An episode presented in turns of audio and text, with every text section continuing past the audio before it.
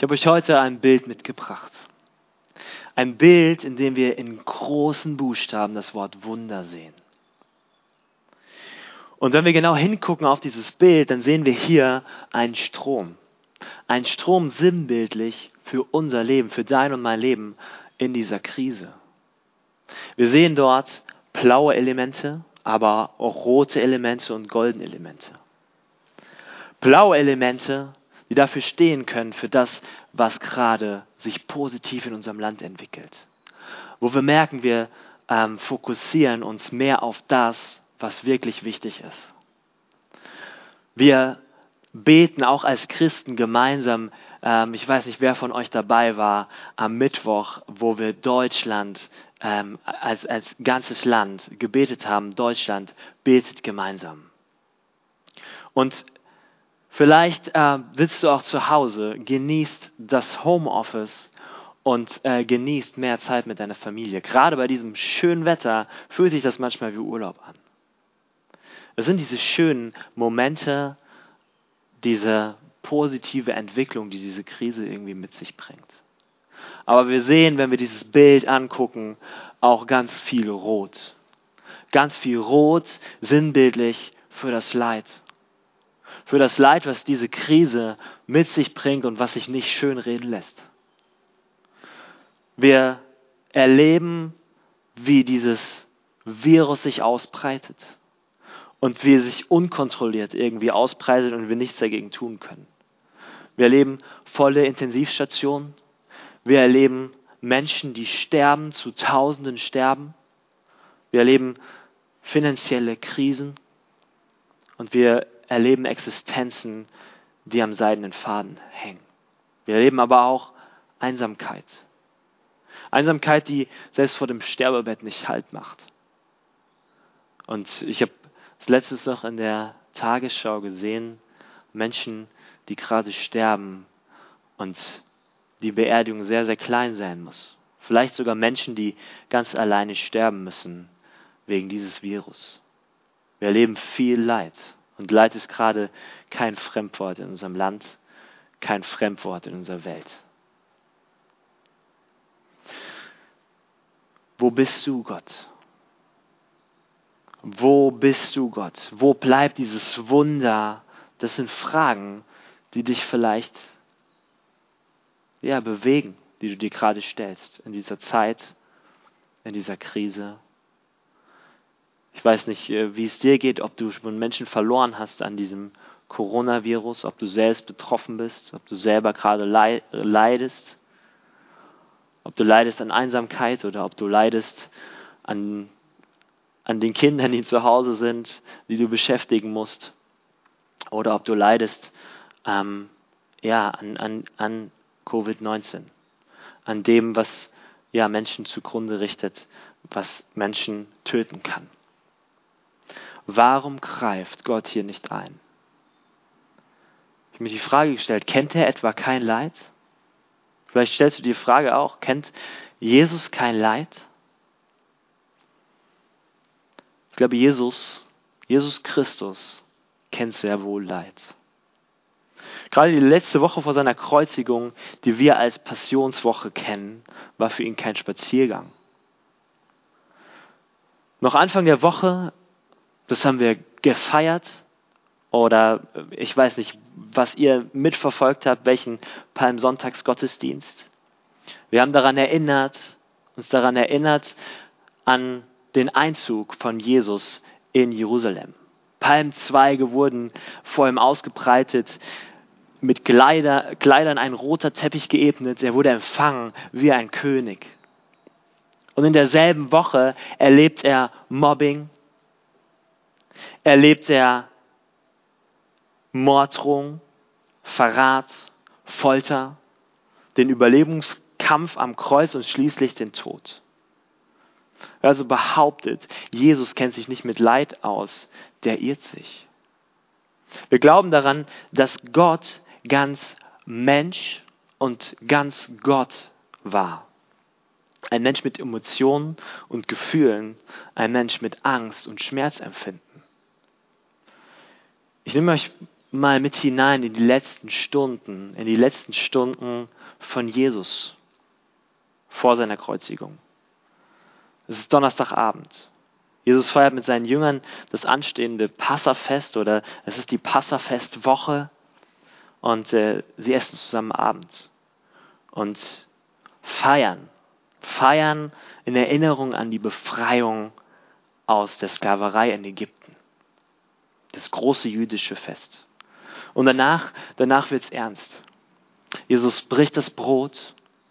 Jesus verteilt diesen Kelch mit Wein und sagt, dies ist mein Leib, der für euch gegeben ist, und dies ist mein Blut, das für euch vergossen wird. Er weiß, ich muss bald sterben. Er weiß, ich werde verraten. Und danach wandert er mit seinen Freunden, mit seinen Jüngern in den Garten Gethsemane. Und bleibt dort. Und, und dort passiert was, was, was für Jesus sehr, sehr anstrengend war. Er begegnet Auge in Auge seiner Angst. Vielleicht wie auch uns in den letzten Tagen Auge in Auge wir damit konfrontiert sind mit unserer eigenen Angst. Mit unserer Angst vor Verlustängsten, unsere Angst vor Einsamkeit, unsere Angst vor was auch immer. Vielleicht auch davor, infiziert zu werden. Und er schwitzt Blut. Er schwitzt Blut. Und dann ist es soweit, Jesus wird von den römischen Soldaten abgeführt, verraten von seinem eigenen Freund und vor die hohe Priester, vor den hohen Priesterrat geschleift und verhört, die ganze Nacht verhört. Und falsche Zeugen sagen aus. Und es geht die ganze Nacht so weiter. Und dann so Freitagmorgen gegen etwa 6 Uhr steht er dann vor dem römischen Statthalter Pilatus. Der kann aber nichts finden. Diese Beweise, die angeblich vorgebracht wurden, sind nicht wirklich stichfest. Und er verweist an den König Herodes. Und circa eine Dreiviertelstunde später finden sie sich dann wieder, findet sich Jesus wieder vor dem Königspalast, vor dem König Herodes. Und der hat sich schon gefreut, ah, Jesus, ne, der wird gleich ein Wunder tun. Hat sich gefreut, äh, dass er gleich ein Wunder sieht, aber Jesus bleibt stumm. Jesus tut nichts, Jesus sagt nichts. Und er wird verachtet. Er wird lächerlich gemacht von diesem König. Er bekommt einen Mantel umgehängt und wird wieder zurückgeschickt durch die halbe Stadt, zurück nach Pilatus. Das ist circa halb acht, 37. Und trotz drei Versuchen, die Pilatus noch macht, um das Volk davon abzuwenden, dass Jesus gekreuzigt wird, entscheidet er ganz zum Schluss, sich dafür doch Jesus kreuzigen zu lassen, weil die Menge so laut ist und schreit, kreuzigt ihn, kreuzigt ihn. Und ich weiß nicht, ob ihr das schon mal erlebt habt, äh, wenn Leute, wenn fast alle Leute gegen euch sind. Vielleicht habt ihr das erlebt, vielleicht habt ihr Mobbing erlebt, vielleicht habt ihr das in, in einem anderen Setting erlebt, wenn Leute komplett gegen euch sind. Und das hat Jesus hier erlebt eine ganze Meute wollte, dass er gekreuzigt wird. Dass er keinen normalen Tod bekommt, sondern einen Tod, einen grausamen Tod, der normal für Sklaven und übelste Verbrecher ja, vorherbestimmt war. Und diesen Tod wollten die, wollten die Menge, wollte das Volk. Und Pilatus gibt irgendwann nach und sagt, kommt, lasst ihn foltern und kreuzigen. Und nach dieser Folter, die alles andere als harmlos war, ich will nicht ins Detail gehen, das war richtig, richtig grausam. Er war so, wurde schon halbtot gefoltert, wurde ihm die Dornkrone auf den Kopf gesetzt, er wurde angespuckt und er musste sein Kreuz tragen, halbnackt, zu Golgatha. Zu Golgatha, zu dem Berg, an dem die Verbrecher und Sklaven gekreuzigt wurden. Schädelstätte übersetzt. Und dann um 9 Uhr wurde er ans Kreuz geschlagen. Und es folgten sechs Stunden Todeskampf. Wenn du an diesem Kreuz hängst, ist es, es ist immer ein Hin und Her zwischen Absacken des Körpers und wieder Aufraffen, weil du wie erstickst, wenn du nach unten fällst, wenn dein Körper sich nach unten neigt. Und sechs Stunden hält Jesus diese Spannung auf und kämpft ums Überleben, ums nackte Überleben an diesem Kreuz. Wofür? Für dich und mich. Jesus hatte als Mensch nichts getan, was diesen Tod rechtfertigt. Er tat das aus Liebe zu dir und zu mir. Und jetzt frage ich uns ernsthaft, ey, glauben wir wirklich, dass dieser Jesus, der aus Liebe für uns an dieses Kreuz gegangen ist, diese ganze Geschichte hinter sich hat, jetzt in dieser Situation nicht mitleidet? Ich glaube sehr wohl, dass Jesus mitleidet, mittrauert, das sieht und uns Hoffnung geben will in dieser Situation. Aber wir wollen doch ein Wunder sehen. In dem Bericht von Lukas, den wir eben gehört haben, lesen wir in Kapitel 23 ab Vers 35. Das Volk stand dabei und sah zu. Und die führenden Männer sagten verächtlich, anderen hat er geholfen, soll er sich doch selbst helfen, wenn er der von Gott gesandte Messias ist, der Auserwählte. Auch die Soldaten trieben ihren Spott mit ihm und traten zu ihm hin, boten ihm Weinessig an und sagten, wenn du der König der Juden bist, dann hilf dir doch selbst. Denn über seinem Kopf war eine Aufschrift angebracht, sie lautete, dies ist der König der Juden. Und einer der beiden Verbrecher, die mit ihm am Kreuz hingen, höhnte. Du bist doch der Messias, oder nicht? Dann hilf dir selbst und hilf auch uns. Die führenden Männer die Soldaten und der Verbrecher neben ihm, einer der Verbrecher neben ihm, forderte ein Wunder. Ein Wunder, er soll doch selbst sich jetzt selbst helfen, soll vom Kreuz herunterkommen und dann wird es noch auf die Spitze getrieben im Markus-Evangelium. In einem anderen Bericht von dieser Kreuzigung lesen wir in Kapitel 15, 32, der, Mess, der Messias will er sein, der König von Israel soll er doch jetzt vom Kreuz herabsteigen. Wenn wir das sehen, werden wir an ihn glauben. Nach dem Motto, wir glauben nur das, was wir sehen. Und wenn du das jetzt tust, dieses Wunder tust und vom Kreuz herunterkommst, dann, ja, dann glauben wir. Ich habe vor kurzem mit einem jungen Mann gesprochen und von ihm genau das Gleiche gehört. Er hat mir auch gesagt, als ich gefragt habe, ey, was müsste denn passieren, damit du an Gott glaubst? Hat er mir geantwortet, ja, es müsste vor meinen Augen ein Wunder passieren, dass ich nicht mehr leugnen kann, dass es Gott gibt. Aber Gott lässt sich nicht sagen, was er machen oder tun soll. Jesus lässt, lässt sich hier nicht sagen, was er machen oder tun soll. Dieses Wunder bleibt aus. Der gleiche Mann, der Aussätzige heilte, der Blinde wieder gesund äh, machte und sehen machte, bei dem Gelähmte wieder gehen konnten, Tote wieder auferstanden sind und viele Menschen von bösen Geistern, von Dämonen frei geworden sind. Der gleiche Mensch hängt dort am Kreuz und kann sich nicht selbst helfen, kann dieses Wunder nicht vollbringen. Warum?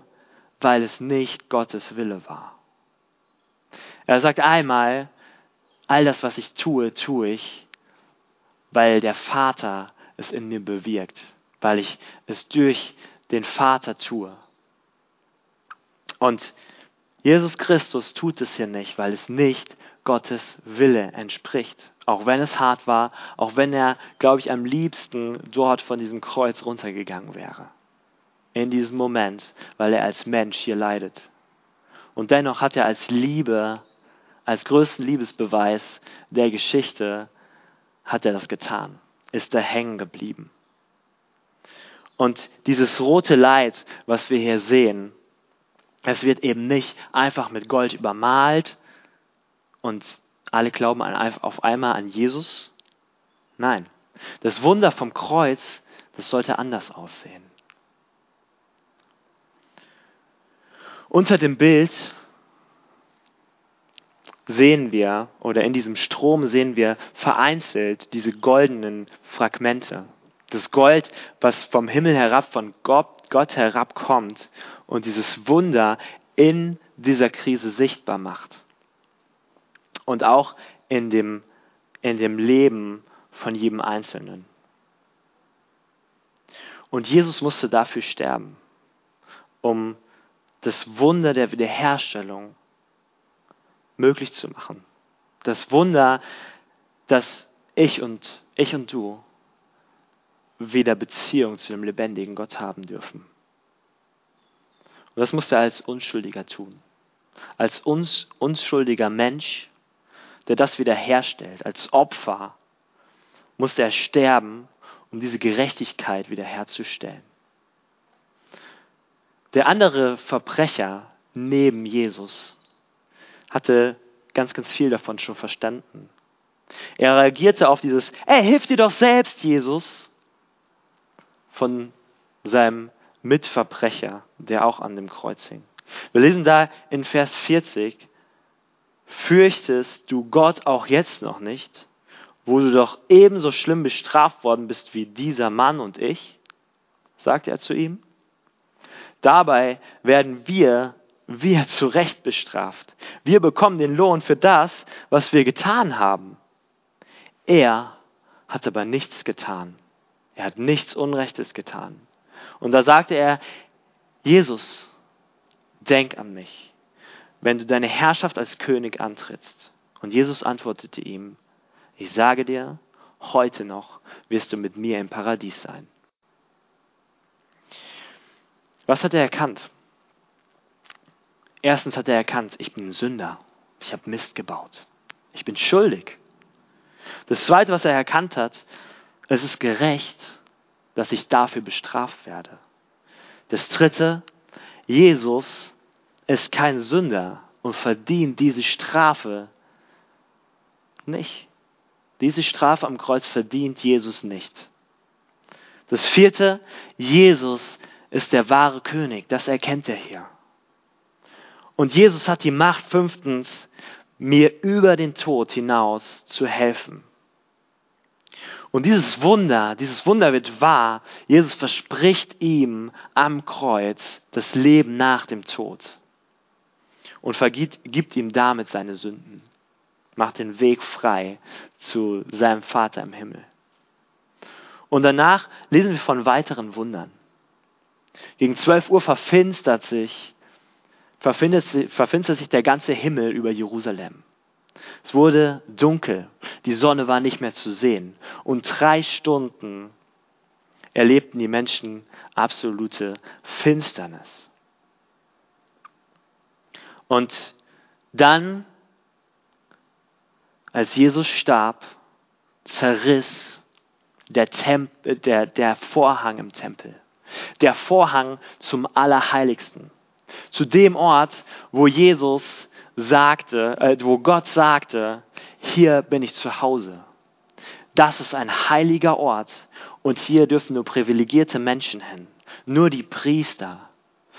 Und die auch nur einmal im Jahr, weil dieser Ort so heilig ist, da die Bundeslade liegt mit den zehn Geboten drin.